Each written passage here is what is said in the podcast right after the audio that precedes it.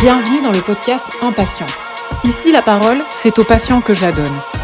Je suis le docteur Anne-Laure Rousseau. Avant d'être médecin, j'ai été et je suis patiente.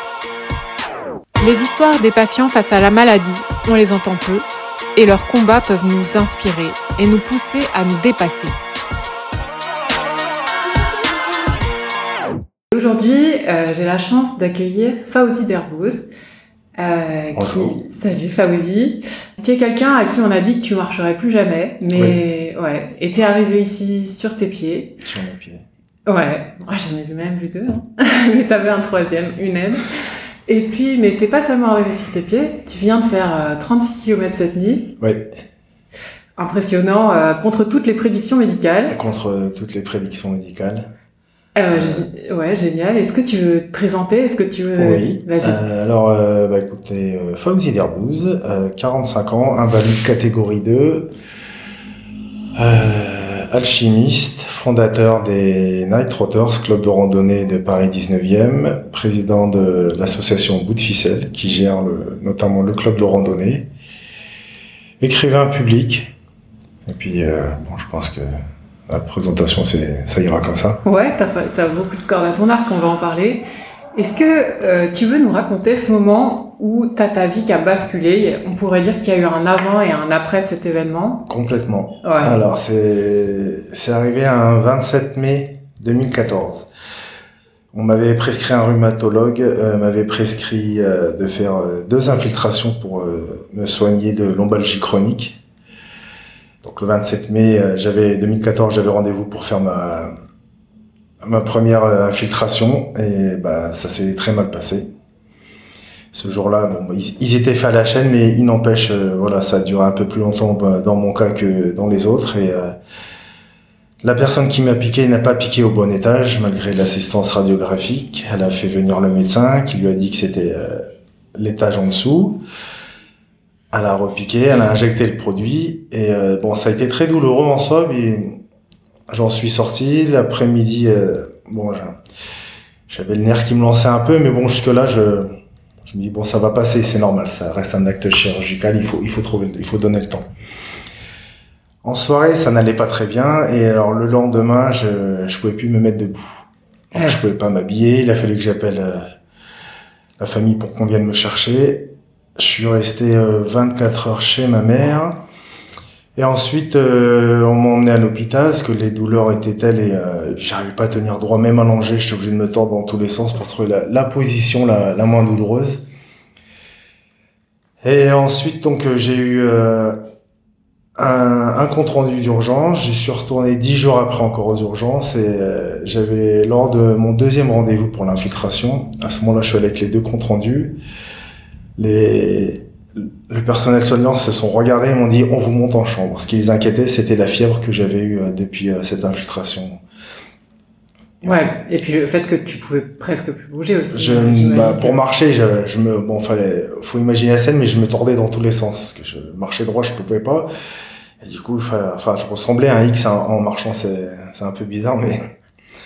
Et au final, on, on me monte en chambre, on me fait faire euh, un IRM, et là, on vient m'expliquer tranquillement que suite à une erreur médicale, j'ai contracté un staphylocoque doré, qu'on a besoin de mon autorisation pour faire une ponction lombaire assez rapidement, parce que la moitié du dos était enflammé et j'avais euh, l'équivalent d'une pièce de 2 euros de pu, qui était à un centimètre de la moelle épinière. Donc là, je suis assommé et on me dit, vite, euh, donnez-nous votre accord ou pas pour la ponction lombaire pour qu'on puisse m'administrer euh, sous perfusion l'antibiotique adéquat. Quand on t'a annoncé ça, en fait, on t'a, tu t'es dit quoi euh, y a- Bah, sûrement, je comprenais pas, à ceci près que j'avais mal comme pas possible, et j'aurais dit, mais, euh, d'accord, mais c'est quoi la suite? Ils m'ont dit, bah, pour le moment, votre mobilité, va en prendre un coup. Et, euh, là, dans les médias, on peut pas se projeter, mais, euh, voilà, il- faut qu'on puisse faire cette ponction lombaire. Bon, j'ai pris le, le temps qu'il fallait, bon, ça m'a pas pris une demi-journée non plus. euh. Au point où j'en étais, j'aurais dit, écoutez, allez-y, Faites votre ponction, faites vos prélèvements, faites ce que vous avez à faire de toute manière. Ils les ont fait et j'ai fait, au final, je suis resté, euh, je suis rentré le 16 juin, je suis sorti fin août. Donc deux mois et demi, sur les deux mois et demi, deux mois à l'hôpital et deux semaines en clinique. Ouais, c'est, c'est. En fauteuil roulant. Le... Ouais, c'est sûr que là, c'est bouleversement. Un grand bouleversement. Enfin, même si on se prépare, on n'est jamais prêt à ce genre de situation. Ouais, je ne m'y attendais pas du tout. Bon, après, les infiltrations, tout le monde en fait. Hein, ça peut soulager ou pas. Mais qui se termine comme dans mon cas. Euh, bon, bon apparemment, ça arrive. Après, j'ai vite compris que bah, il... Bah, y, avait une grande, il y avait un flou. C'était le plus embêtant, c'est qu'on, à chaque fois que je demandais, on, on savait pas si j'allais pouvoir remarcher. On savait pas quand. Ils pensaient qu'il pourrait régler, enfin, ils pensaient qu'au bout de deux, trois semaines, j'en serais sorti. Au final, je suis resté plus de deux mois quand même à l'hôpital. C'était vraiment long, mais du coup, ça, c'était ton premier vrai contact avec la médecine. Avant, tu avais eu les infiltrations. Ouais. Ça, les précédentes, elles s'étaient passées bien. Euh, même pas. C'était la première fois que je faisais C'était la première infiltration. Ok. Vraiment la toute première fois qu'on m'a qu'on m'avait prescrit les infiltrations. Je devais en faire deux. Bon, j'en ai fait une. Ça s'est mal passé. D'accord. Et puis bah la suite. Euh, c'est celle-là. Ouais. ouais.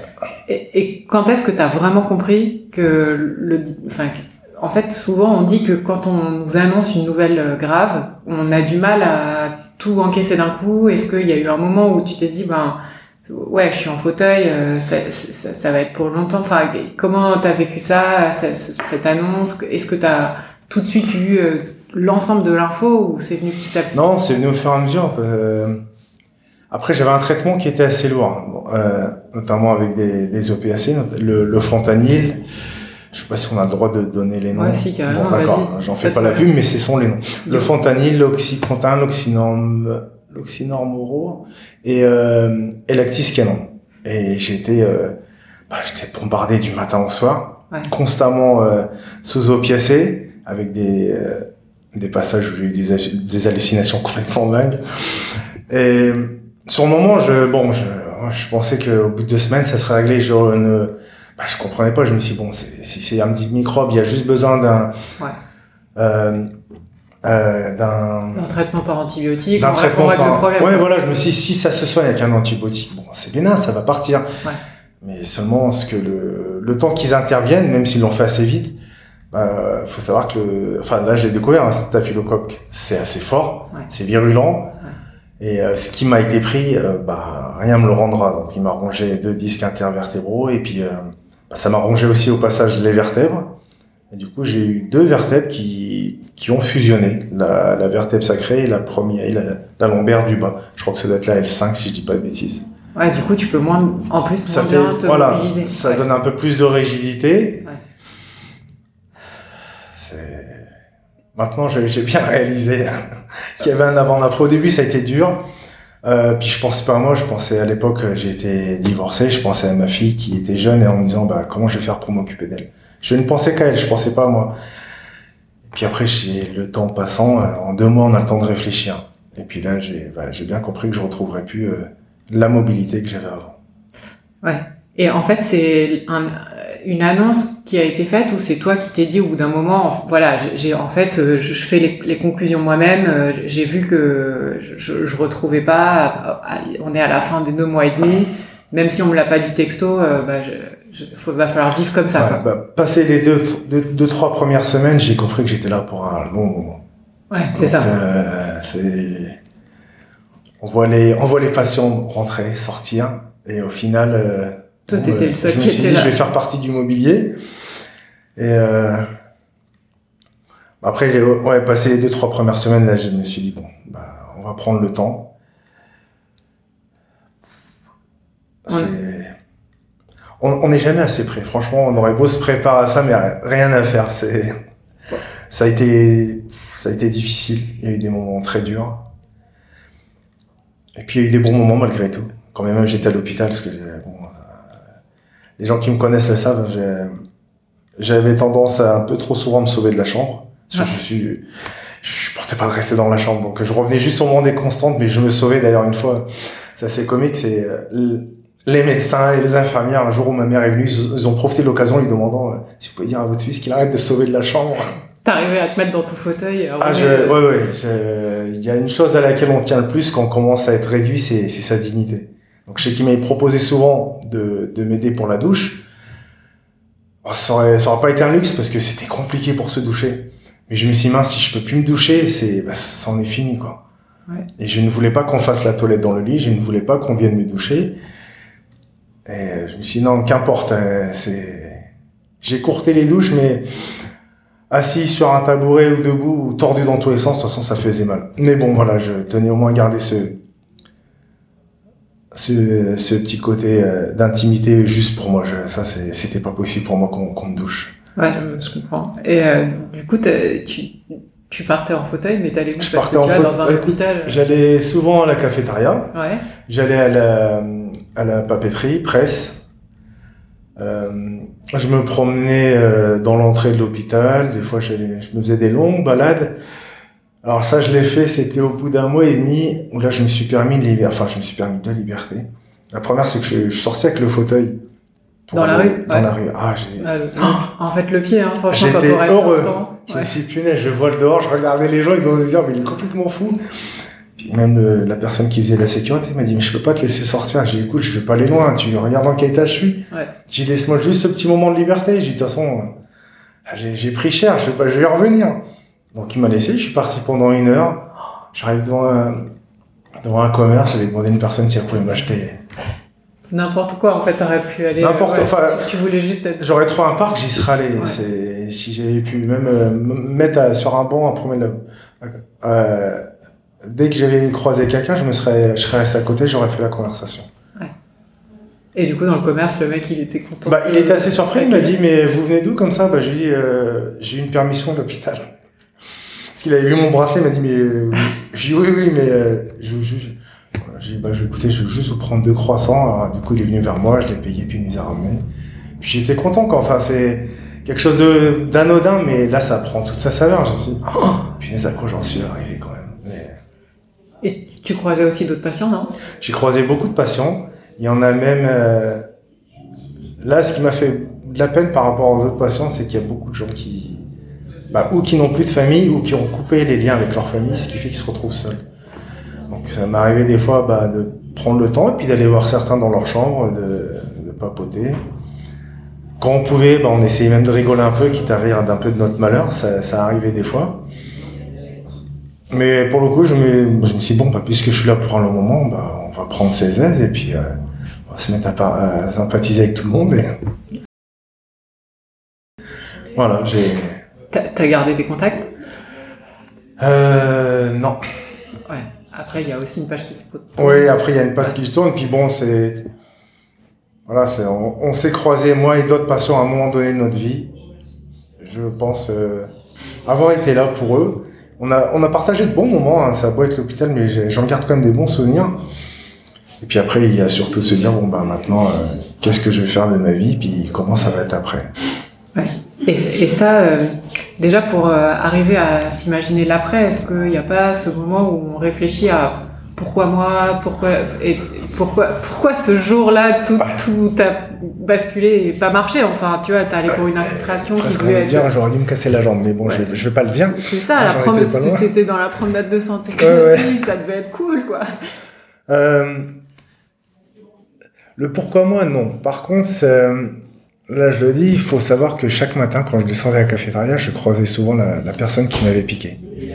Qui était interne, donc ça veut dire euh, un, un, médecin en formation. Quoi. Voilà, un ouais. médecin en formation, en apprentissage. Et euh, il est venu à un moment, au bout du, peut-être au bout d'une semaine, où elle, son, elle s'est arrêtée devant moi. Et là, je me suis dit, bon, elle m'a reconnu. Ça, c'est déjà, c'est une première chose.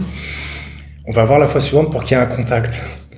Et au final, je la croisais souvent le matin, et des fois, je passais avec mon plateau, je la regardais, elle me regardait, puis après, elle tournait le regard. Je dis, bon, euh, elle va venir, elle va me dire qu'elle est désolée. Ouais. C'est, tout ce que j'attendais, hein. je lui en voulais pas, parce que elle s'est pas levée hein, ce, ce, matin pour se dire, je vais bousiller la vie de ce, de ce jeune homme. C'est pourtant ce qui m'est arrivé. Et j'ai attendu, j'ai attendu.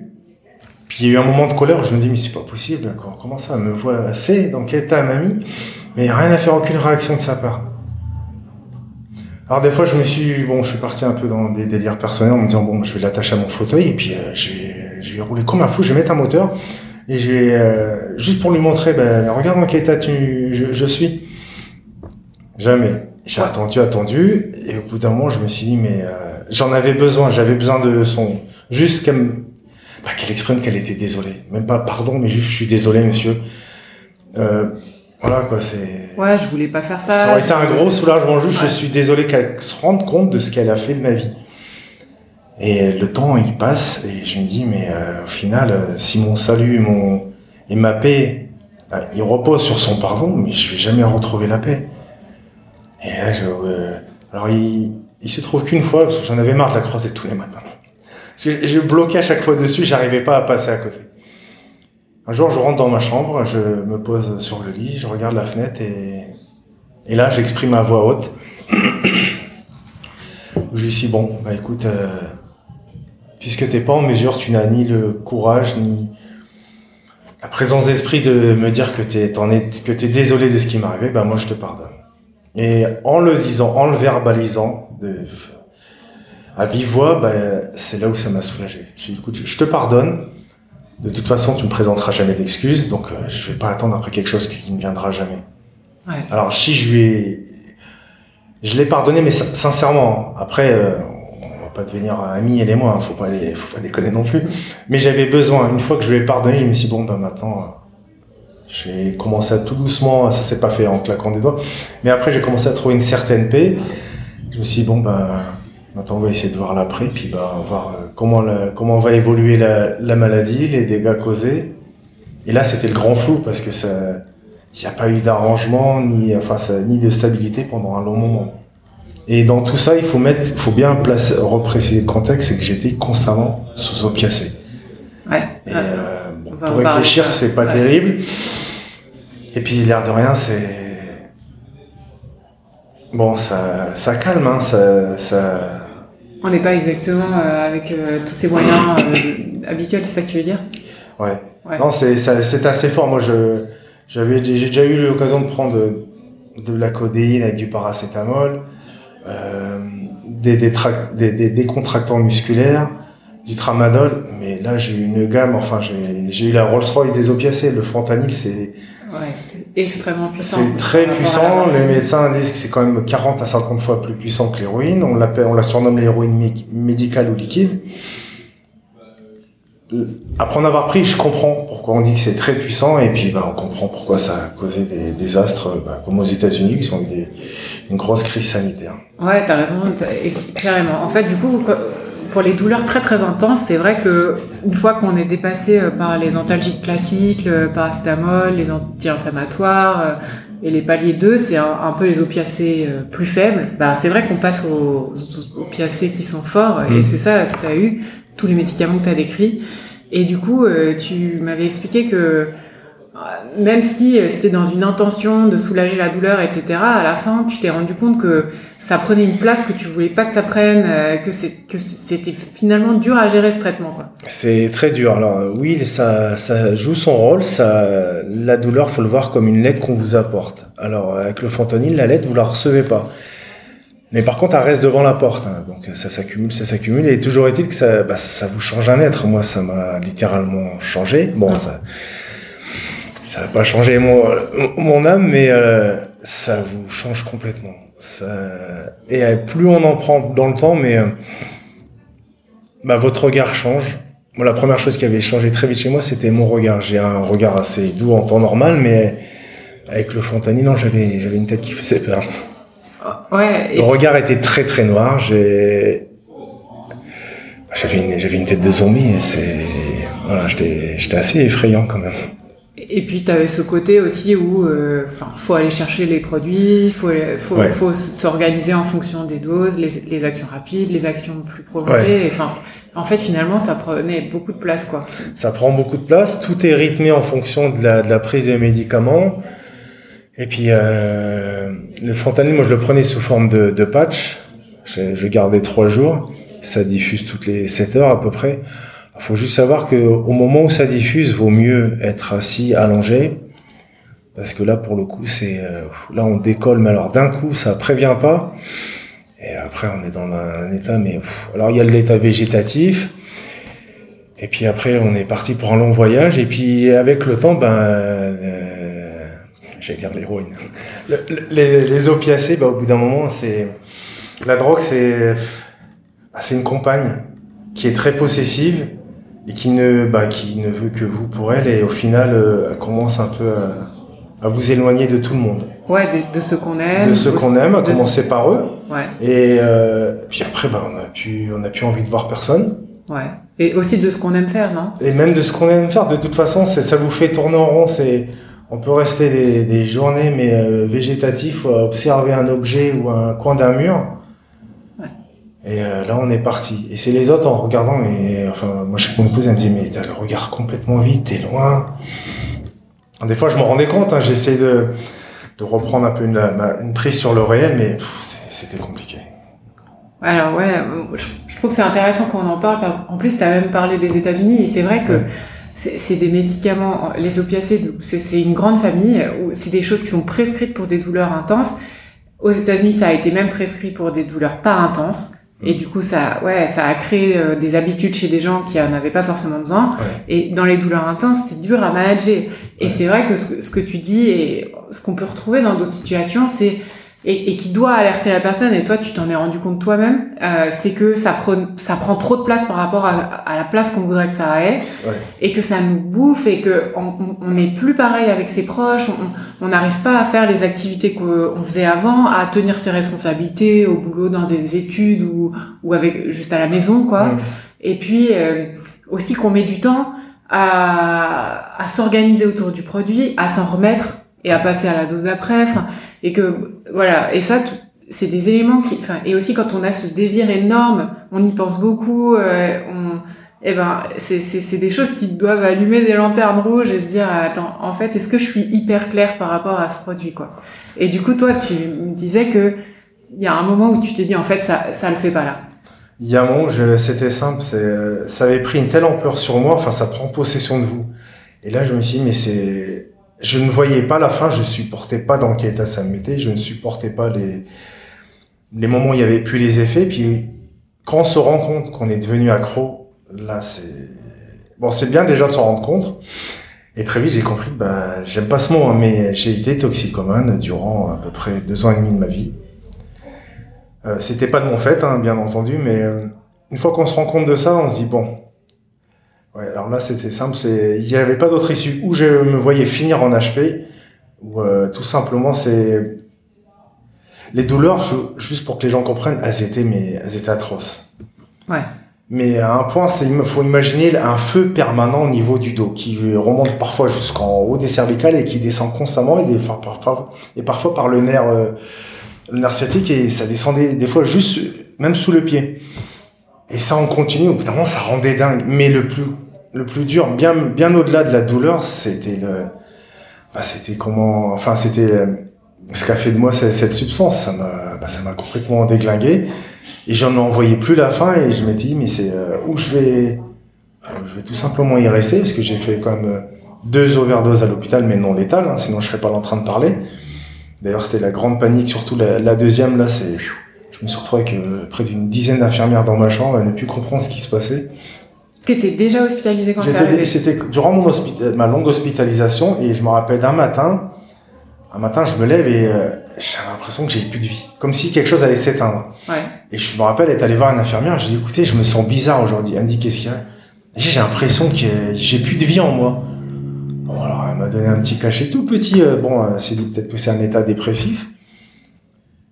Le midi, ça n'allait pas mieux et euh, vers, deux- vers, euh, vers 13-14 heures, ma compagne, qui est devenue mon épouse, euh, vient me voir et au moment où on regagne la chambre, je lui dis écoute, je suis pas bien, là il, y a- il va se passer un truc bizarre, je lui dis va prévenir les infirmières, dis-leur que je vais partir. Et au moment où je me suis allongé, et là j'ai j'ai vu une lumière qui commençait à partir au loin. Et je me voyais, enfin je me voyais en train de sombrer dans les ténèbres. Et la lumière, et moi je m'éloignais de la lumière. Ouais. Et je suis revenu à moi. pff, entre mon estimation et celle de mon époux, je pense qu'on est plus proche de la réalité au bout de à peu près d'un quart d'heure. Ouais. Et là, j'ouvre les yeux et je me dis, mais qu'est-ce que c'est que tout ce monde? Et puis, euh, ça, ça parlait dans tous les sens. Je ne je comprenais rien à ce qu'elle me racontait. Il y avait même une infirmière qui avait dû me gifler à moi pour me, pour me garder éveillé. Je leur dis, foutez-moi la paix, j'en peux plus. Franchement, laissez-moi partir, je suis fatigué de tout ça. Bref, ça a été une journée atroce. Et attends, du coup, à la fin, comment t'as as, eu l'impression de refaire surface euh, parce que Ils m'ont injecté, alors je ne connais pas la substance, c'est un produit qui permet de, Ouais, de, de, de, de neutraliser les Qui, effets voilà, des opiacés. exactement, qui neutralise la- les effets Ouais. des opiacés. Et donc là, t'es revenu. Je suis toi. revenu, après, j'étais, j'étais dans un état pas possible l'après-midi, j'étais pas bien. Au final, ensuite, deux médecins sont restés pour me surveiller. Ouais. Alors là, ce qui est assez dingue, hein, c'est qu'il y avait un addictologue Ouais. et un neurologue. Et au bout d'un moment, ils commencent à me poser des questions, et là, j'ai compris qu'au final, euh, il y a un truc qui allait pas. Ils, étaient persuadés que j'avais consommé quelque chose qui m'avait mis dans cet état. En, en plus de ce En que plus, eux ouais. avaient donné. Oui, oui, parce que j'ai, au bout d'un moment, ça devenait un interrogatoire. J'étais allongé, j'étais épuisé. Quand j'ouvre les yeux, je les vois en face de moi. Alors j'en ai reconnu un des deux. Et j'aurais dit, mais qu'est-ce qui se passe? Et on m'a dit, bah, on a des questions à vous poser. Je dis, bah, allez-y. Au final, ça devenait un interrogatoire. J'ai l'impression d'être euh, comme dans un commissariat. Ouais. J'aurais dit, mais vous m'avez pris pour un junkie, mais vous vous rendez pas compte de ce que vous m'administrez depuis que je suis là. Et du coup, alors, ils ont compris Ils que ont le décidé traitement, de- il était pas du tout Ils ont adapté. réduit les doses, Ouais. Et là, mais, mais j'avais, j'en avais toujours. Ouais. Mais euh, on, on devait me sevrer, chose qu'on, qui n'a jamais été faite. Du Parce- coup, je suis sorti de l'hôpital, mais comme un dingue, comme un chien enragé. Et euh, pff, ouais, c'était pas simple à la maison, mais bon. Dieu merci, j'ai une épouse en or et et elle t'a aidé à. elle m'a sacrément aidé. et- Mais, et mais quand tu t'es dit, euh, en fait, attends, Fauzi, là, vas-y, je peux pas continuer comme ça, je. En sortant de l'hôpital, je me suis dit, je- j'en avais encore besoin parce que les douleurs étaient telles, je me suis dit, mais je vais devenir dingue. Mais plus je prenais, et au bout d'un moment, c'est simple, c'est que ça commence à éteindre euh, les. J'aime dire que voilà, les, les opiacés, ça éteint les petites étoiles qu'on a en soi. Et j'ai eu un moment donné de ma vie, durant la prise euh, du fentanyl, où j'avais tout simplement envie de mourir parce que je n'en pouvais plus. Je supportais plus les effets. Je voyais les gens autour de moi, ils étaient malheureux. J'ai dit, mais c'est pas une vie, je vais, je vais finir dingo. Genre, euh, des fois, ça me provoquait des troubles du langage, tellement j'étais défoncé. Je me dis, oh, mais comment je vais faire? C'est, ça a été deux ans et demi de prise. Ouais. J'ai sollicité des médecins parce qu'à un moment, j'ai dit, il n'y a pas d'autre choix, faut, faut qu'on m'aide à arrêter, faut, faut qu'on, faut qu'on programme un sevrage. Et là, ne- quelle ne fut pas ma grande surprise lorsque le médecin, dont, alors, il y a une médecin, une rhumatologue, qui m'a rionné lorsque je lui ai dit aidez-moi à arrêter. Je veux me sevrer du fentanyl, je ne veux plus en prendre, je, je vais mal finir et euh, c'est une voie sans issue. Et elle m'a dit mais euh, vous avez pris des opiacés, vous en prendrez toute votre vie. On peut changer la gamme, on peut retirer le fentanyl et puis augmenter ou, ou d'autres substances, mais elle m'a dit vous ne pourrez jamais arrêter, c'est pas possible parce que vous en avez besoin, il y a que ça pour euh, calmer vos douleurs. Enfin j'aurais dit mais euh, je, je vais finir dingue.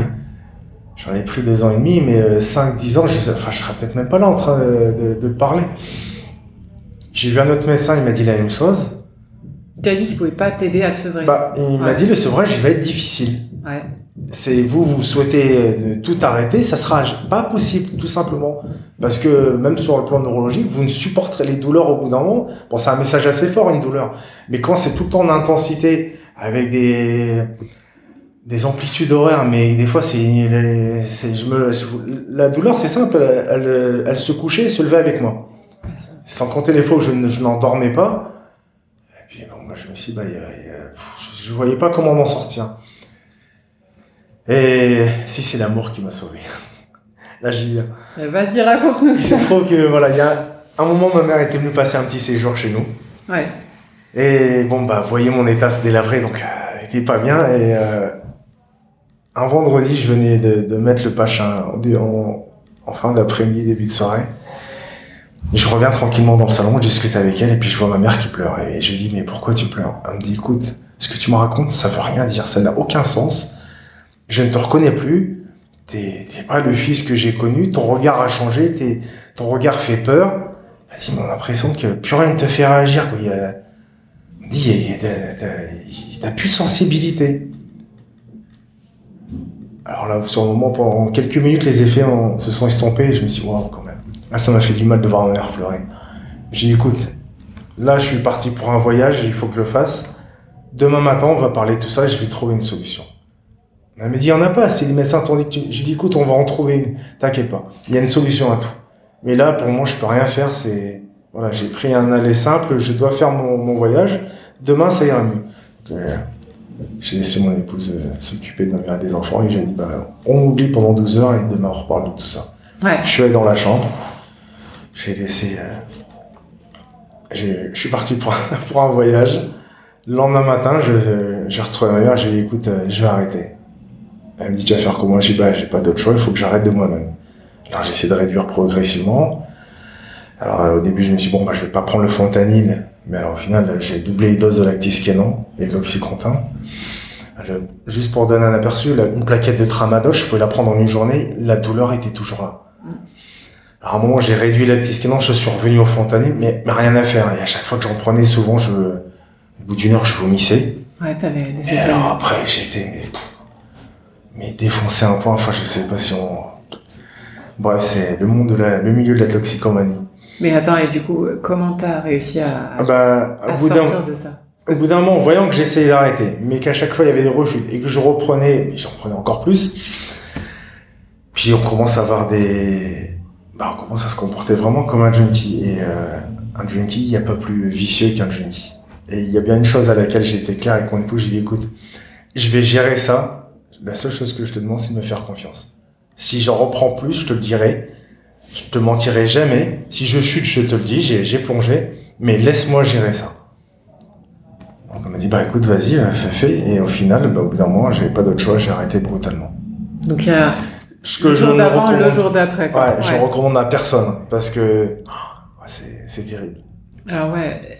Là, on bah, est dans un tourbillon et franchement, enfin c'est assez euh, dingue que tu aies réussi à faire ça. Et c'est vrai que normalement, euh, un médecin il doit entendre que euh, le- la personne elle a envie de se sortir de, de, de cette situation et organiser avec plusieurs professionnels de santé, le sevrage. protocole, en etc. principe. T'as raison. Hein. ouais. Mais donc toi t'as as tout géré tout seul, t'as arrêté et là arrêté. et là du coup parce que tu vois il y a tous ces symptômes du manque.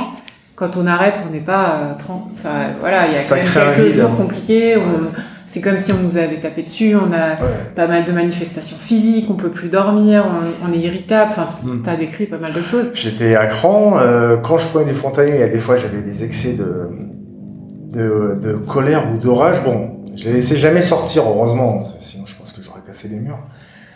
Dans ce moment-là, je me suis dit, bon, je dois préserver ma famille quoi qu'il arrive. Donc, quand c'est, le volcan était prêt à exploser, euh, je sortais. Il fallait que je sorte. Même si ça, ça me prenait en pleine nuit, il fallait que je sorte.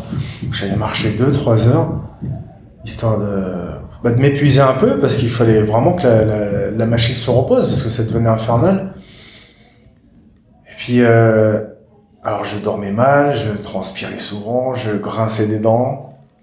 J'avais euh, la, la peau qui me démangeait partout. Mais alors, oh, je crois que je, oh, j'avais, je me grattais mais partout, des, les pieds, le, le dos, le torse, le, le cuir chevelu, enfin des fois jusqu'au sang. Mais le manque, c'est incroyable. Et c'est là où je me dis, ah ouais, mais ça a bien pris possession de moi. Mais une fois que j'ai passé un mois, deux mois, je me suis dit, si j'ai pu faire deux mois seul, je, je peux faire plus. Alors c'était difficile, il y a des fois où je, je, je- la colère se, se transforme en, transformant en larmes et je me dis bon voilà je vais, je vais, je vais vider tout ça et je vais, je vais me purger T'étais en colère contre toi, contre, contre le- la bah, contre maladie, moi contre, la maladie contre moi contre le fait qu'on bah, qu'on m'ait pas ceux accompagné pas écouté, ouais. parce que mm, j'ai eu du de la chance je suis un rescapé du de, de cette saleté mais combien sont morts? Combien ils sont restés sur le carreau? Ouais. T'as raison. hein. On le dit pas assez mais c'est pas anodin c'est puissant c'est mais moi je le souhaite à personne ce truc Aux, USA, euh, c'est plus mortel que les accidents de la route. hein. Ah ouais, mais euh, d'ailleurs, je sais que mon entourage a vraiment réalisé que le fentanyl était quelque chose de terrible. Le jour il y a eu un envoi spécial sur ça. Donc j'ai montré la ville de Cleveland. Moi, je l'ai pas vu, mais c'est un, un ami qui m'appelle en soirée. Il me dit, écoute, euh, je viens de comprendre ce que t'as- ce que t'étais en train de vivre. J'ai dit, comment ça? Il m'a dit, écoute, là, ils viennent de passer sur un envoyé spécial. euh, Ils ont parlé du truc que tu prends, le fentanyl. Il m'a dit, mais ça fait un carnage aux États-Unis. Mais j'ai dit, mais quand Il m'a dit, j'ai vu des... mais il y a des gens, ils sont morts en balade en forêt. Enfants les ont vus s'éteindre en faisant les courses au volant de leur voiture. Mais je lui dis, mais c'est, mais c'est puissant à un point où tu t'en es presque là à supplier la mort. Chose que je n'ai jamais, auquel j'ai jamais pensé de ma vie. Encore moins avec euh, une vie de famille. Mais j'en pouvais plus. Je me suis dit, faut, faut, faut que ça se termine. Autant, que ça m'emporte et puis c'est tout. Et donc, Et donc, au bout de deux mois, tu t'es dit, vas-y, j'ai fait deux mois, je, je peux tenir. Ouais, J'ai fait deux mois, je peux tenir. À un moment, je, j'avais parlé à mes- mon médecin généraliste, je me suis dit peut-être que les, euh, les thérapies de groupe me feraient peut-être du bien parce que j'avais envie d'en parler. Le problème, c'est que j'ai, j'ai pas voulu y aller parce que j'avais une autre euh, intention. je voulais y aller non pas pour moi, mais je m'étais dit pour peut-être essayer d'aider les gens à se sortir de, de ouais, de, la, aussi de leurs de leur consommation. Ouais, ouais. Aussi, je vais, ce qu'il m'avait dit au début, mais tu sais, tu vas rencontrer des, bah, des toxicomanes qui ont, pour certains, même malgré des soucis qui, qui leur sont arrivés dans la vie, bah, ils l'ont choisi. Toi, tu l'as pas choisi. Mm. Et au final, je me suis si j'y vais, c'était uniquement pour ça. Je me suis dit, bon, bah, peut-être que je vais pouvoir euh, les aider, les accompagner. Enfin, euh, je me voyais, bon, je vais y aller, je vais les aider. Mais au final, euh, c'était pas pour moi. Et une fois, j'avais dit à mon médecin, il m'a dit, alors si c'est pas pour toi que tu vas, dans ce cas, c'est pas la peine. Okay. Parce qu'il m'a dit, il y a des risques de rechute à leur contact. Ouais. Et au bout d'un moment, tu vas peut-être être, déçu si tu ne parviens pas à tes fins. Je dis, ah, mais moi, je, je, je, je veux pas faire de miracle. Mais peut-être que c'est bien d'entendre, bah, d'entendre tout simplement une parole d'une personne qui, bah, qui sait ce que c'est que l'addiction. Au final, je n'y suis jamais allé. Puis au bout d'un moment, ça m'est passé. D'accord. Mais toutefois, euh, si demain j'avais l'occasion de m'adresser à des gens qui ont pris du fentanyl ou qui prennent beaucoup d'opiacés, si j'avais l'occasion de leur parler, je le ferais. Et, et, du coup, tu leur dirais quoi? Qu'ils fassent très attention, que ça doit être vraiment, vraiment en cas de grande nécessité. Et ensuite, bah, c'est, j'ai envie de te dire, écoute, c'est à eux d'essayer d'explorer toutes les pistes possibles, les plus douces qui soient, mais il y a d'autres façons de traiter la douleur. Il y a moi, je l'ai trouvé, on, on, y viendra par le, c'est parti d'un défi, et puis au final, aujourd'hui, j'ai monté un club de randonnée. Ouais. Ça fait trois ans qu'il existe. Au tout début, c'est pour sortir un peu de toute cette folie, puis en plus, quand j'ai eu le statut d'handicapé, alors là, c'est encore pire, parce que on t'enferme dans une case, ouais. qu'on te présente comme une case dorée, mais s'il y a rien de doré, hein, c'est, personne n'y choisit d'être handicapé. Bon, j'avais du mal à l'accepter dans les débuts, parce que je disais, non, non, mais euh, je, je suis pas handicapé. Puis je vois le médecin de la cramée, qui regarde sa collègue, qui fait bon, ça va prendre du temps avec lui. Parce que du coup, euh, c'est là où tu t'es rendu compte qu'en fait, euh, ouais, euh, bah, t'avais changé de, oui, oui, avais changé de forme physique, euh, voilà. J'avais changé de forme physique, j'ai vraiment perdu, bah, ils ont estimé, hein, c'est toujours assez rigolo ces estimations, entre 25 et 40% de ma mobilité. Ouais. Et au quotidien, je le voyais. Genre, je peux pas, même si je, je suis pas un fanat du vélo, mais je, le vélo, ça m'est interdit. Ouais. Comme la course à pied, je je peux pas. Ouais. Ou n'importe quel sport où je peux t'amener euh, à retomber sur les pieds, c'est pas recommandé. Et là, en fait, enfin vraiment, le fait que le, la personne en face de toi, le médecin te dise euh, le, le, mot quoi, handicapé, c'était ouais. c'était chaud, non?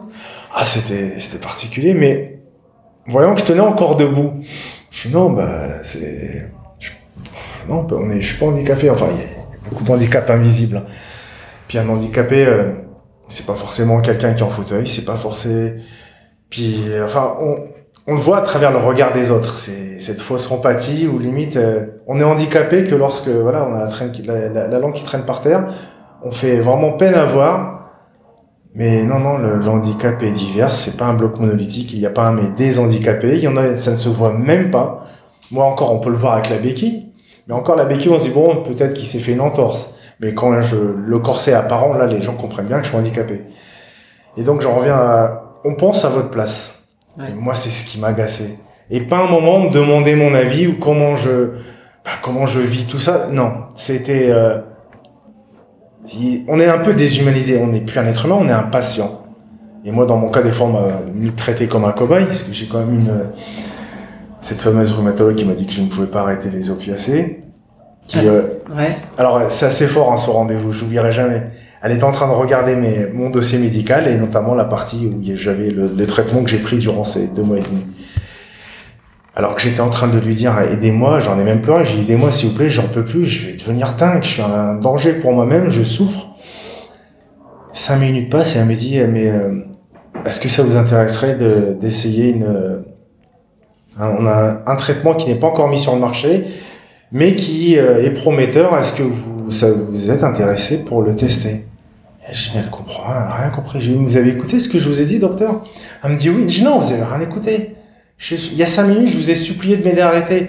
Et là, vous me voyez comme un rhinocéros et, j'ai dit, mais, mais on va aller jusqu'où comme ça? Et ben, du coup, t'as pas réussi à te faire entendre. Elle a pas voulu entendre. Non, j'ai pris mon dossier, j'ai claqué la porte, je suis sorti, je suis me poser sur un banc. J'ai pleuré, je me suis dit, mais c'est pas possible, ils, ils comprennent rien, c'est incroyable. Ouais. J'étais bah, vraiment le, ouais, le cobaye idéal. Mais c'est intéressant ce que tu as dit. Tu as dit, on n'est plus un être humain, Non, on, est un patient. On est un patient.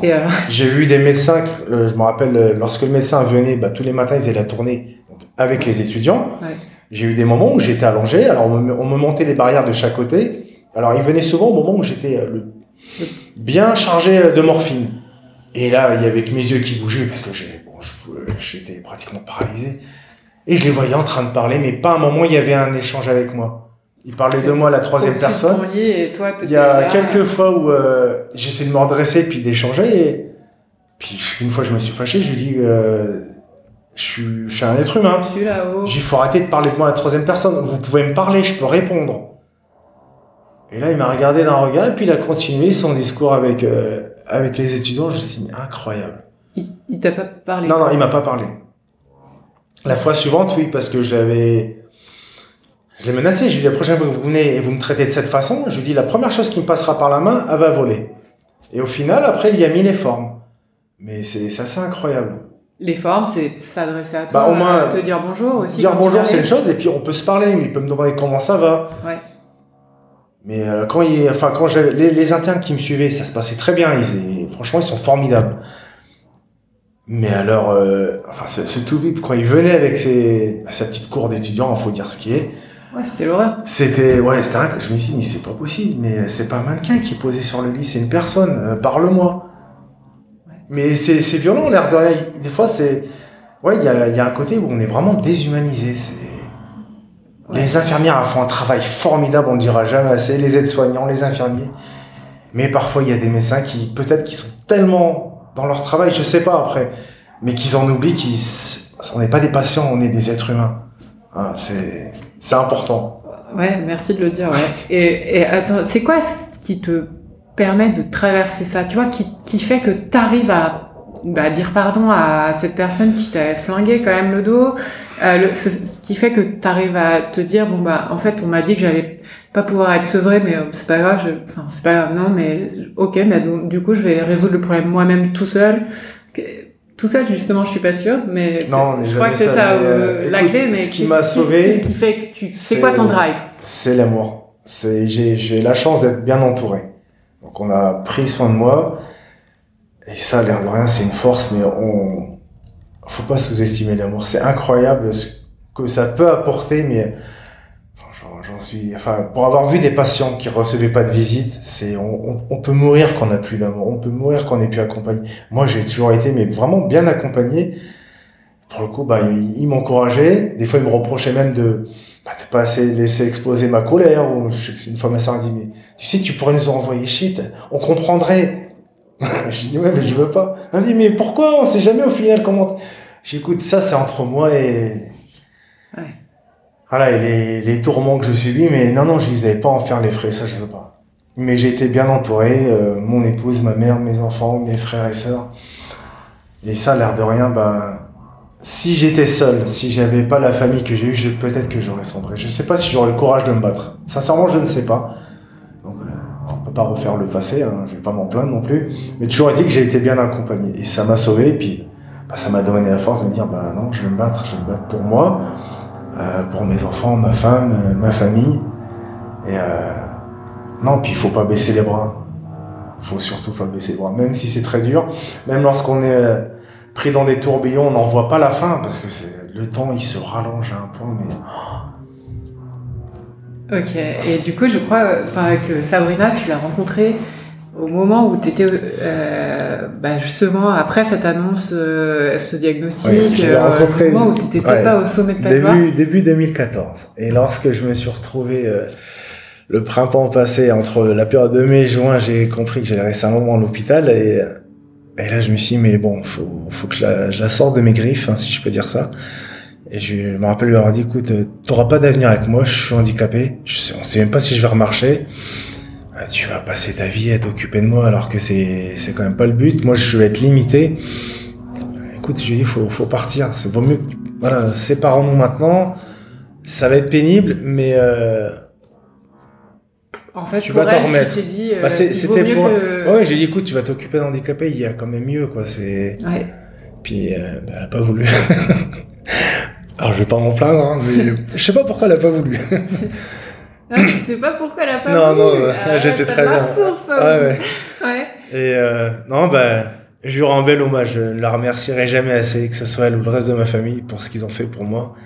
Alors, ils diront sûrement oui, bah, la famille c'est fait pour ça. Ouais, c'est vrai, la famille c'est fait pour ça, pour s'entraider. Mais elle n'était pas obligée, elle est restée. Bon, ben maintenant, euh, ça fait 7 ans qu'on est ensemble. Elle m'a donné, deux autres beaux enfants. C'est. Moi, je suis un homme comblé. Je reviens de loin, mais je suis comblé. Et ouais, bah, c'est génial. Et ton entourage, justement, il n'y a pas eu des moments où tes copains, tes proches, ça leur a fait peur, tout ça? Non, parce que euh, fallait bien me connaître pour le savoir. Si tu veux, je, dehors, je ne laissais rien transparaître. Alors, on pouvait me trouver peut-être des fois euh, un peu tête en l'air ou. euh, mais je, me- je faisais en sorte de. Je me dis bon, faut, faut que la bête, faut pas, faut que personne la voie, parce que c'est. j'étais, j'étais docteur Jekyll et Mr Hyde et euh, il fallait pas qu'on voit Monsieur Hyde, surtout pas. mais déjà pour, pour moi et euh, non pas que j'en avais honte, mais sinon ils, ils ont pas à savoir de toute manière. Ouais. Et puis euh, après, lorsque j'ai commencé à en parler bien plus tard, mais les gens m'ont dit, mais au final, euh, on t'a connu, parce que j'ai, l'air de rien, j'ai eu un parcours où j'ai porté beaucoup de combats, et ils m'ont dit, mais au final, tout ça, ça a été fait dans ce cadre-là. Ai dit, ouais, tout ça, ça a été fait dans le cadre de l'addiction, de la douleur, euh, d'une convalescence, enfin, oui, tout ça, ça a été fait ben, en plein tourbillon. Ouais, c'est- faut- Et bon, faut, faut connaître, mais là, je- j'aurais pas le temps, de, je développerai pas ces, ces aspects-là, mais bah, l'air de rien, au final, euh, ça a été un bon moteur. Ça a été aussi euh, un peu comme des balises, parce que ces combats, je les fais par, euh, bah, par conviction. Alors, c'est vrai que j'étais très fatigué, mais euh, voilà, j'avais l'impression d'apporter, de donner mon Dieu à la société. Voilà, tout simplement. Ok. Et maintenant, tu dirais que tu portes quoi comme regard sur euh, la médecine? Écoute, euh, je ne perds pas foi en la médecine. On a quand même un, un bon système en France, même s'il commence un petit peu à, à laisser désirer. Ça, ça serait, ça serait une autre discussion. Euh, J'aimerais qu'on tienne un peu plus compte du patient. J'aimerais, euh, bon, je suis, je ma, ma voix compte pas, hein, mais si demain, euh, T'es si. là parce que ta voix, elle compte. ce que je veux dire par là, mais qu'il y ait vite des états généraux sur la douleur. Et qu'on mette à une même table des neurologues, des addictologues, toutes les disciplines de la médecine, mais mettez des patients. Écoutez ce que les patients ont à vous dire, ont à vous dire, et notamment lorsqu'il est question de, de prise de substances qui vous rendent addict, il faut les écouter parce que c'est plus possible. On peut pas continuer comme ça. C'est euh, brutal. Alors c'est sûr que c'est efficace, mais euh, mais à quel prix? À quel prix? Si c'est plus avoir de douleur pour finir dingue ou avec une camisole ou mourir, euh, écoutez, personnellement, je, préfère de loin mes douleurs folles que, que la période où j'étais sous addiction. Par rapport aux annonces de diagnostic, aux, tu vois, aux mauvaises nouvelles, euh, il y a des choses que tu aimerais dire euh, là-dessus?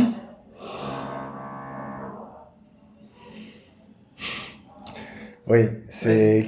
Alors, je reviens toujours à cette histoire de patient, mais c'est comme pour le monde, le milieu du travail. On, on peut pas penser le travail si on se dit pas au centre, c'est l'homme.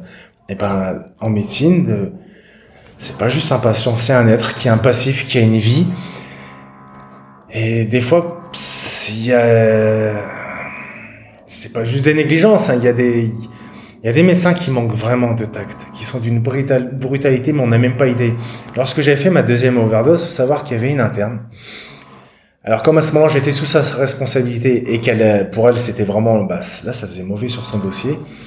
Tout ce qu'elle a trouvé à faire, c'est s'en prendre à une infirmière où elle était persuadée qu'elle avait, qu'elle avait euh, Trop donné. trop dosé. Alors qu'elle, elle a Et c'est mon épouse qui, à un moment, l'entend et la voit, et elle la voit en train de la persécuter. Cette infirmière pleure, elle a dû jurer sur la tête de ses enfants qu'elle avait donné le, pré- le dosage prescrit. Et l'autre, elle ne pouvait pas se remettre en question et se dire, mais peut-être que là, on est monté trop haut. Et euh, c'est quand même incroyable, mais assumez vos erreurs. Tout le monde en fait. J'en reviens à cette fameuse interne. Ouais. Elle a, elle a le droit de se tromper, je le reconnais volontiers. Hormis la décharge, tout le monde peut se tromper. Mais si à ce moment-là, on m'avait dit, on est désolé, on a fait une erreur, on va faire le maximum avec vous, on vous tient au courant. Et limite, ben, euh, j'ai envie de dire, travaillons ensemble, si je peux dire ça comme ça. Mais, Mais- si, c'est ça. Moi, je pense que tu as mais, raison de le euh, dire. Ouais. Avançons ensemble, mais vraiment, on est désolé, mais on vous lâchera pas. Si on m'avait dit ça, mais Mais je pense que j'aurais peut-être guéri plus vite parce que l'air de rien, c'est important. Bien sûr, ouais. Parce que moi, faut savoir qu'au bout de deux semaines, on voulait me ramener chez moi. Parce que tout simplement, la, la situation les dépassait. Et ça, ils l'ont dit à un moment où j'étais sous morphine, mais euh, je perçois quand même ce, qu'on raconte. Donc je vois euh, trois quatre têtes avec des blouses blanches qui parlent de moi et j'entends une adjointe d'un professeur qui dit ben on va vu que il n'y a pas d'amélioration on va on va lui on va mettre l'hôpital à domicile et on va vite s'en débarrasser parce que là je ne sais plus quoi faire. C'est une blague. J'ai attendu que les effets partent et en milieu d'après-midi je les je les fais venir Ouais, vous, vous pouvez pas me ramener à la maison, mais pas sorti de là, madame. J'ai une famille, j'ai un toit. Remettez-moi un minimum sur pied, je sors. Mais moi, je suis pas là parce que j'ai rien à faire de ma vie. J'ai mis c'est incroyable, je vais faire comment à la maison? Surtout que là, à ce moment-là, les, les, les, situations en risque, j'allais en avoir au quotidien. Donc, si mon état empire, on dira, bah, c'est de sa faute. On n'était pas là pour voir. Mais au final, c'était ça. C'est qu'au bout d'un moment, il fallait se déresponsabiliser. C'est on le renvoie chez lui, et après, c'est plus de notre ressort. Et je dis, c'est hors de question. On voulait me faire partir au bout de deux semaines, je suis resté deux mois. C'est qu'il y a quand même un malaise.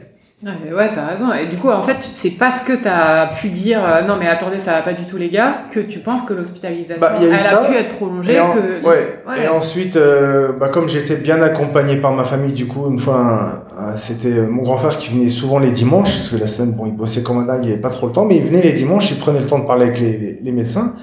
Il y a une fois où il s'est fâché et où ils lui ont tout simplement dit, monsieur, on est dépassé, on ne sait pas quoi faire. Il dit, est-ce qu'il va remarcher? On ne peut pas vous dire. Et là, comme, bon, ce, ce, fameux interne, je le connaissais, il me venait me voir régulièrement le matin, c'est, ah, pour le coup, c'est... C'en était il a, un, voilà, il a, il a toujours été très bienveillant à mon encontre. Et du coup, j'ai dit, frère, vas-y, mollo, ça sert à rien, il, il en a les larmes aux yeux, il y est pour rien. Mais il n'empêche que la situation les dépassait. Et ils étaient quand même prêts à me mettre dehors. Ça, je l'oublierai pas. Alors, euh, la médecine, euh, faut, faudrait que les médecins se, arrêtent de se prendre pour Dieu. Ouais. Voilà. Hein, même si on, on, les aime, nos médecins, mais arrêtez de vous prendre pour ce que vous n'êtes pas. Vous pouvez faire des erreurs. Reconnaissez-les. Franchement, reconnaissez-les. Traitez les patients comme des êtres humains. Voilà. C'est tout.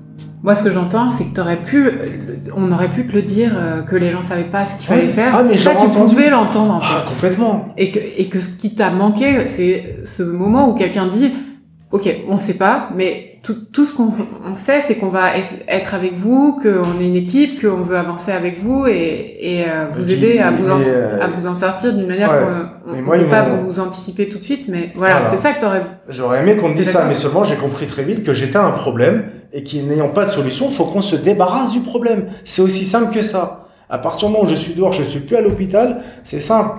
Tout ce qui peut m'arriver, ça peut être à cause de moi parce que je j'ai voulu ramasser quelque chose par terre, peut-être que j'ai pas fait baisser baisser mes genoux, enfin que sais-je, mais on, pourra toujours me dire, mais c'est vous qui avez eu un comportement risque, nous on n'était pas là pour le voir. Ouais, je comprends. Et là, je l'avais vraiment mauvaise. Par contre, je me dis bon, alors Déjà, une interne qui veut pas dire pardon, c'est pas grave, je vais pardonner. Mais là, reconnaissez vos erreurs. Dites-moi, vous êtes dépassé, c'est pas grave. Moi, j'attends pas de miracle. Mais parlez-moi. Ouais, parlez-moi. Non, mais c'est ça. Voilà, parlez aux patients. Arrêtez de nous infantiliser, de nous prendre pour des débiles. Mais parlez aux patients. Et quand la communication est compliquée, bah, parlez avec euh, les, les, leur famille qui viennent les voir. Mais il faut qu'il y ait une communication. Si on a plus, que vous êtes juste euh, un patient parmi tant d'autres, Surtout que j'ai entendu même des choses assez folles. Euh, de moi, on a le temps de découvrir le monde de l'hôpital. J'ai vu des patients arriver avec des, des choses complètement folles ressortir, ils n'étaient pas guéris. Mais il fallait que ça tourne. Alors, au bout d'un moment, je me suis dit, c'est plus un hôpital, c'est un hôtel. Et ça, je l'ai entendu. Non, mais il faut, faut qu'il y ait du turnover. C'est incroyable. Ouais, c'était pas du tout... Euh... si on reprend pas en main notre service public, notamment la partie avec les hôpitaux, euh, franchement, on courra à catastrophe. Ou alors, on arrivera à un système comme aux États-Unis. T'es riche, tu te soignes. T'as pas d'argent, bah, euh, l'hôpital public va peut-être devenir l'hospice, et puis ça sera chacun au petit bonheur la chance. Mais on, on va vers ça. Oui. Euh, ouais, c'est vrai que sur le côté euh, crise de, de, la santé, on pourrait en parler beaucoup, mais je préfère qu'on parle de toi.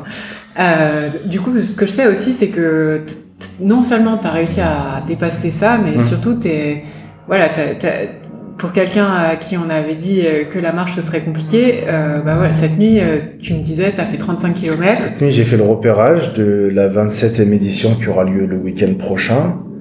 Un parcours euh, d'une trentaine de kilomètres. Donc cette nuit, écoute, je suis parti vers 10h30 de chez moi, dans le 19e à Rosa Parks, pour faire le tour de Pantin, les Prés Saint-Gervais, les Lilas. Donc j'ai fait mes 35 km, j'ai eu le temps de rentrer chez moi, de me doucher, puis de venir pour, euh, pour l'émission. Ouais, c'est impressionnant. En fait, tu vois, je, me, je, me, je repensais à. T'as vu Forrest Gump, non, ce film? Ouais, oui, j'ai vu. ouais. et, et tu vois, ce moment où Jenny, elle dit à Forrest, euh, en fait, elle lui dit, c'est la première fois qu'il recourt, parce que lui, il a un appareillage, Ouais. elle lui dit cours, Forrest, cours, et lui, en fait, comme il court super vite à ce moment-là, il pète les orthèses, et en fait, il, c'est comme, une- pour moi, hein, l'image de, tu vois, ce- ce- cette course qui lui a permis de, de, de se libérer un peu de la maladie. Hmm. Euh, Est-ce que toi, c'est ça la marche? Est-ce que c'est une manière de, de, de, mm, ouais, de, de la piétiner? Ouais, complètement. Euh, mon choix s'est porté naturellement sur la marche. De toute façon, j'étais limité en sport. C'était soit de la natation, soit, bah, soit la marche. Ouais. Euh, natation, euh, moi, dès que je suis dans l'eau, je suis comme un enfant. Surtout que je, dans l'eau, j'ai une mobilité que j'ai pas quand je ne suis pas dans l'eau. Alors, euh, ouais, j'ai qu'une envie, c'est de me tordre dans tous les sens parce que voilà, la, la, la pesanteur, ça fait un bien fou. Et pour le coup, je peux me tourner, bah, j'ai pas de douleur. Et la marche, bon, j'ai, j'aimais marcher comme beaucoup de monde. J'avais même déjà fait quelques petites randonnées de, de 10-15 kilomètres. Donc j'avais lancé une première édition de quelques randonnées. À l'époque, ça s'appelait les randonneurs de l'impossible. Mais c'était pas assez. J'avais besoin d'intensité. Et ça, c'est, à cause du fentanyl. Le fentanyl, la- l'addiction a créé un, besoin d'intensité chez moi. C'est assez incroyable. Ce qui fait que lorsque j'en ai parlé au médecin, je leur ai écoutez, je vais me lancer un défi, je vais faire le tour de Paris. Et ils m'ont regardé, ils m'ont dit, t'es dingue. Tu veux finir plus rapidement en fauteuil parce que c'est le fauteuil qui t'attend vu que ta colonne elle est en très mauvais état. Je leur ai dit, bah, laissez-moi essayer. De toute façon, ça va pas empirer au point où j'en suis. Qu'est-ce que j'ai à perdre Mm. Et ils m'ont dit, nous, on te le recommande pas. Maintenant, euh, vous, vous faites comme vous voulez. Bon, j'en ai fait qu'à ma tête. Alors, je me rappelle qu'à l'époque, mon épouse était inquiète. Du coup, c'est comme je suis suivi par un chiropracteur, un jour lors d'une euh, séance, euh, elle n'a pas pu s'en empêcher. Elle a dit, écoutez, euh, il veut faire le tour de Paris. On me regarde, dit, c'est combien Euh, Je lui ai dit, écoutez, à peu près entre 30 et 40 kilomètres. Et là, il me regarde, il me dit, écoute, si tu peux faire deux fois la moitié sans venir en urgence chez moi, vas-y, lance-toi. J'ai fait une première fois 20 km. J'étais heureux. Mais attends, Ouais. c'est lui qui t'a donné un peu confiance, tu penses? Bah Ouais. non, je l'aurais fait quand même. Tu l'aurais fait quand même. Je l'aurais fait quand même, et si tu veux, ça m'a soulagé vis-à-vis de mon épouse. Au moins, elle a pu être rassurée. Alors, je lui ai dit, tu vois, hein, il, comprend. Faut, faut laisser la, la folie s'exprimer. Donc, j'ai fait une première fois 20 km. J'ai fait j'ai fait ensuite l'autre partie du parcours. C'est passé super. Bon, bah, on s'est lancé pour une première édition. Le, du 12 au 13 juillet 2019. On est parti à 12, on a fini à 5, j'ai fait 38 km. Mais alors, l'arrivée, j'oublierai jamais, c'est, je sais pas ce que ressent un champion. Mais là, de me dire avec tout ce qu'on m'a annoncé, avec tout ce que j'ai, je me suis pris, euh, avec tout ce que j'ai pris dans la gueule, je me suis dit, waouh, punaise, j'ai pu faire 38 km. Alors j'en ai, j'ai souffert. J'ai eu mal, mais un mal de chien.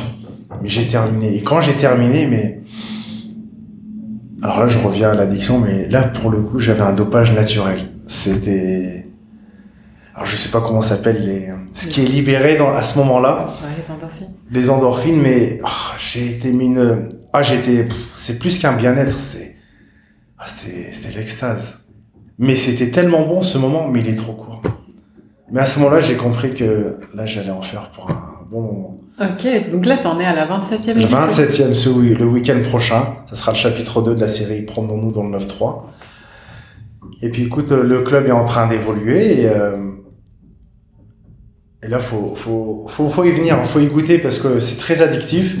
Et au final, bah, j'ai remplacé une addiction toxique par une autre addiction qui est saine, une aventure à, à échelle humaine qui ramène, euh, en général, on a à peu près entre 30 et 40 à partir.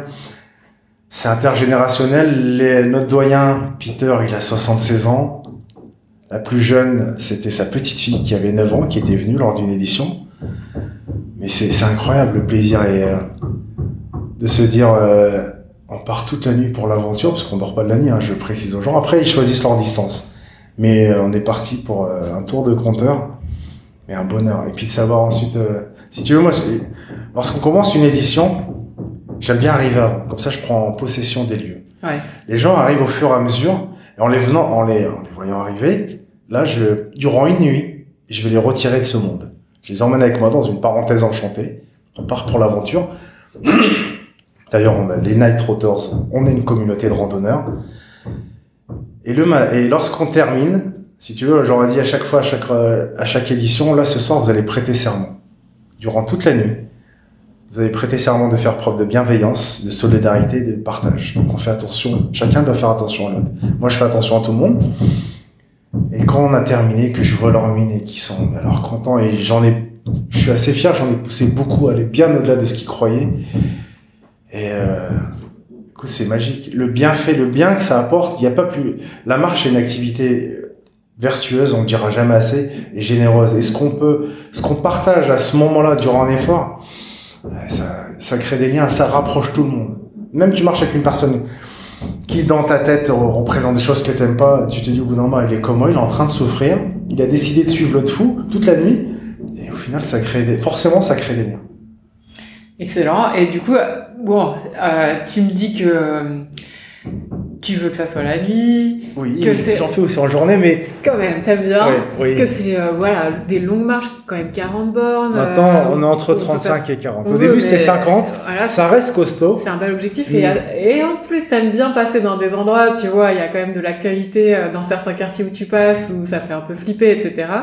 T'aimes bien sortir les gens de leur zone de confort, c'est quoi le... Vas-y, raconte, qu'est-ce que tu cherches exactement? Bah, j'ai juste envie de leur expliquer que, bon, déjà, faut, on va replacer le contexte. On a quand même vécu deux ans difficiles. Ouais. On a quand même été enfermé chez soi. Ça, faut pas l'oublier, parce que les gens ont tendance à l'oublier, moi pas. Ça a laissé beaucoup de gens sur le carreau. Ensuite, on est une société qui est très sédentarisée, où le moindre déplacement, on le fait avec un, un moyen de locomotion bien souvent électrique. Alors, j'ai rien contre le progrès, mais on marche avant d'apprendre à parler. Il faudra peut-être revenir à, l'essentiel, aux fondamentaux. La marche, on en a besoin. Déjà, c'est bon pour les articulations, c'est bon pour le corps, c'est bon pour le cœur. Enfin, il n'y a que des bienfaits. Ah, c'est vrai que. Et il a fallu qu'on vive deux ans de folie pour que les gens bah, reprennent goût à ça, parce que moi, je sais qu'à ce moment-là, pendant le, le confinement et le couvre-feu, du coup, je suis passé en randonnée en mode journée. Et j'ai des gens qui m'appelaient en me disant, je veux juste venir pour le plaisir de parler avec des gens. J'en ai venez, il y a pas de problème. Donc vous savez marcher, venez. Il y a aucun souci. Et du coup, bah, on a créé tout un groupe comme ça. Mais maintenant, ça va bien au-delà. C'est la marche telle qu'on la pratique chez les Night Trotters, parce que c'est quand même assez singulier ce qu'on y fait. Il y a une finalité et ça, la finalité, bah, c'est à chacun de la découvrir. Elle est propre à chacun. Il y a des gens qui sont peut-être un peu plus ouverts d'esprit, qui comprennent très vite qu'il y a quelque chose à, enfin, pas y gagner, mais il y a quelque chose qui attend chacun d'entre nous. Et cette personne, c'était au bout de trois éditions. Alors, j'aime bien le citer parce que j'ai jamais un aussi beau retour. Il est venu une première fois, il a fait 20 km. Il est venu une seconde fois, il en a fait 30.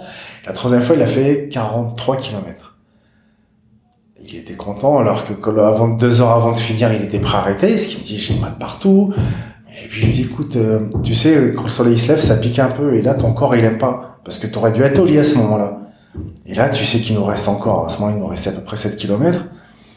Alors là du coup je, lui parle et en même temps après je m'adresse à tout le monde. Je leur dis bon, le soleil s'est levé depuis un petit moment, vous allez commencer à devenir pénibles les uns les autres, vous allez prendre sur vous parce que je dis ça j'ai pas envie de gérer. Par contre vous juste vous faites confiance. Je mets un petit coup de feu, on va marcher un peu plus vite. Vous posez plus de questions, on fait plus d'arrêt. Et je vous garantis qu'à 11h, on arrivera au parc Georges Valdon. C'était l'arrivée. Il a été jusqu'au bout. Lorsqu'on a terminé, il est venu. Là, il m'a pris dans ses bras, il m'a dit, il y a deux heures, je voulais arrêter, j'ai pas oublié ce que tu m'as dit. Je regarde, tu y es arrivé. J'ai mis, j'ai imagine ce que tu peux faire de ta vie quand tu comprends que tu peux les dépasser tes limites. Mais il faut le faire progressivement mais tu peux les dépasser. Sors de ta zone de confort, mets ta vie en danger un peu. On, en a besoin, sinon on devient tous trop routinier, et puis, puis après on devient paresseux, et puis on n'a plus envie de faire le moindre effort, mais on risque pas notre vie quand on sort de nuit. Mais faut le faire. Oui, on se prive de sommeil, c'est pas un jeu. Ça, par contre, attention. On se prive de sommeil pour faire une activité physique. On faut prendre ça à la rigolade. Mais tout le monde en est capable. Mais les bienfaits que ça apportera à chacun. La personne qui m'avait fait son retour, il m'avait dit, euh, il m'a appelé quelques temps après, en me disant, écoute, euh, j'ai compris la finalité. Euh, je lui bah écoute, c'est, apparemment t'es plus malin que tout le monde, je t'écoute. Il m'a dit, c'est une quête de soi. Je dis, ouais, c'est un peu ça. Et au final, ce qu'il s'est rendu compte, c'est que en faisant 20 km, 30, 43, toute la nuit en se privant de sommeil, bah, ça lui a donné de l'assurance. Il a pris une confiance en lui, ça se voit au travail. Pour le coup, il était quand même assez content parce que son, quand son, son supérieur lui a dit, écoute, euh, ça fait plaisir de te voir comme ça, tu fonces, tout est bien carré, tu prends des risques. C'est, enfin, c'était une autre personne. Et quand il m'a dit, mon épouse l'a remarqué, alors là, moi, j'ai partagé volontiers. Je mais je suis content de ce que tu me dis. Il m'a dit, écoute, j'ai moins peur de, de la vie. La société me fait plus peur comme avant. Voilà, je pense qu'il a tout résumé. Donc, euh, ça fait pas de miracle. Mais si, si vous avez envie de changer, si vous avez envie d'explorer l'aventure telle qu'on la pratique, bah écoutez, venez et je vous garantis que vous y trouverez des belles choses. Ouais, alors du coup, le rendez-vous c'est samedi, Ce samedi. Euh, devant le décathlon de Rosa Parks. Devant le décathlon de Rosa Parks, côté rue Césaria Evora, c'est en face du tramway et de la gare euh, RERE Rosa Parks. Le décathlon est au 72 avenue Césaria Evora. De toute façon, on sort de la gare du tramway, on peut pas le louper. On se rassemble à partir de 21h. Ça marche. Et l'édition d'après, tu la connais ou pas? L'édition d'après, écoute, il y en aura peut-être une semi-nocturne et une en journée. Alors, je dis souvent ça, le problème c'est que la nuit m'appelle tous les mois et c'est, c'est dur de, de résister. Et bah, tu, du coup, tu nous tiens au courant pour Je vous tiens au courant, ça sera plus simple. Et, et euh, parle-moi aussi hein, de l'école de la marche que tu as fondée. Euh, alors, vas-y. Pas, pour apprendre à marcher, mais Ouais, à av- avancer, prendre des risques. Vas-y, Voilà. raconte-nous. Euh, alors, l'école de la marche. Euh, je vais vous la résumer avec la... J'ai trouvé une métaphore qui lui convient. Partons du principe que votre vie, c'est un train. Et à un moment donné de votre vie, euh, il y a un drame et vous devez descendre du train. Vous descendez, vous asseyez sur le quai, vous voyez le train de votre vie partir. Et de temps en temps, il repasse par cette gare, mais vous n'osez plus remonter. Si vous dites pour vous, c'est terminé. Je ne pourrai plus avoir... euh, bah, j'ai plus possession de ma vie, tout m'échappe, je suis un spectateur. Je vois ma vie défiler, puis je peux rien faire. Il n'y a pas de fatalité dans la vie, ça faut le savoir. Je suis un exemple parmi tant d'autres, hein, je suis pas le seul comme ça. Ça n'existe pas, c'est écrit nulle que chacun doit souffrir, mais euh, voyez ça comme des épreuves. Et dans chaque épreuve, il y a un enseignement. Attention, ça demande euh, un petit travail sur soi, un peu d'introspection, mais c'est à la portée de chacun. Et avec l'école de la marche, par le biais d'un projet que, le, que la personne, que l'élève, puisqu'on parle d'école, je vais, l'appeler l'élève, par lequel l'élève devra, après avoir fait un travail, parce qu'il y a beaucoup de psychologie, une fois ce, cette partie passée, bah, il, il doit se trouver un projet. Alors, qu'importe le projet, mais un projet où il va se réaliser. Et surtout, un projet, là, faut pas qu'il ait peur de viséo, mais un projet qui, pour lequel il pense qu'il n'y arrivera pas, mais qu'il aimerait euh, réussir. Et euh, avec l'école de la marche, on, il y aura un accompagnement, ce sera du coaching, mais c'est pour permettre à chacun de lui dire, écoute, tu vas remonter dans le train, mais tu vas pas t'asseoir euh, dans une des voitures, tu vas monter devant, tu vas conduire ce train et ta vie, elle sera ce que tu voudras en faire. Super. N'ayez pas peur de Viséo. Et, Ouais, faut Viséo, ouais. ouais, merci Fauzi. Merci à toi. et dis-moi, euh, c'est quoi ton secret C'est quoi, à ton avis, le secret pour être heureux? Le secret pour être heureux, punaise, euh, faut être simple. Le bonheur, je pense qu'il est dans la simplicité. Faut vivre les moments qu'on a à fond la caisse. Euh, profiter des moments euh, avec votre famille, avec vos collègues, même des moments pour soi. Si vous avez une passion, ben, faut pas la mettre de côté. Faut surtout pas se négliger. Et il y a une chose, je pense qu'on devrait peut-être enseigner à l'école, ce serait inciter les gens à faire le, bah, faire le beau à rechercher le beau, là où on le trouve. C'est les meilleurs moments, c'est souvent les choses les plus simples. Mais par contre, ouais, faut, faut les vivre, mais faut les vivre à 100%. Ok. Faut, ouais. La vie est trop courte et dépêchez-vous de vivre. Mais vous oubliez pas, n'oubliez pas les autres, mais ouais, dépêchez. La vie, elle passe très vite. Ne remettez pas à demain ce que vous pouvez faire aujourd'hui, ça, c'est, y a rien de pire. Et puis, j'ai envie de vous dire, chaque jour, c'est une fête, hein. Mettez vos plus beaux habits, mettez vos plus beaux couverts. Tous les jours, c'est la fête et, euh, voilà, gardez pas ça pour les grandes occasions. Non, non, chaque jour, c'est une grande occasion. Ouais, c'est la fête de t'avoir ici. Euh, une dernière question pour conclure. Pour toi, c'est quoi euh, un patient maintenant que tu dirais, euh, maintenant que tu as vécu tout ça, qu'est-ce que c'est quoi un patient et qu'est-ce que tu donnerais comme conseil aux gens euh, qui, qui, qui, vont forcément euh, un jour euh, ou l'autre, un, un, jour, on est tous impatients, mmh. euh, traverser des soucis de santé. Quel conseil je donnerais aux patients? Ouais. Déjà, tu dirais que être un patient, tu vois, à un moment, tu as dit, on est on n'est plus des êtres humains, on est ouais. des patients. Et là, je pense que c'était un moment où tu t'es senti mal dans cette situation. Est-ce que maintenant, tu dirais toujours ça? Écoute, maintenant, ce qui est sûr d'une chose, c'est que si, de, enfin, je serai de nouveau encore à être patient parce que je, je fais des séjours euh, réguliers à l'hôpital. Ce qui est sûr d'une chose, c'est que je ne laisserai pas ce qui, ce qu'on a pu me dire ou me faire il y a quelques années. Aujourd'hui, ça ne passe plus.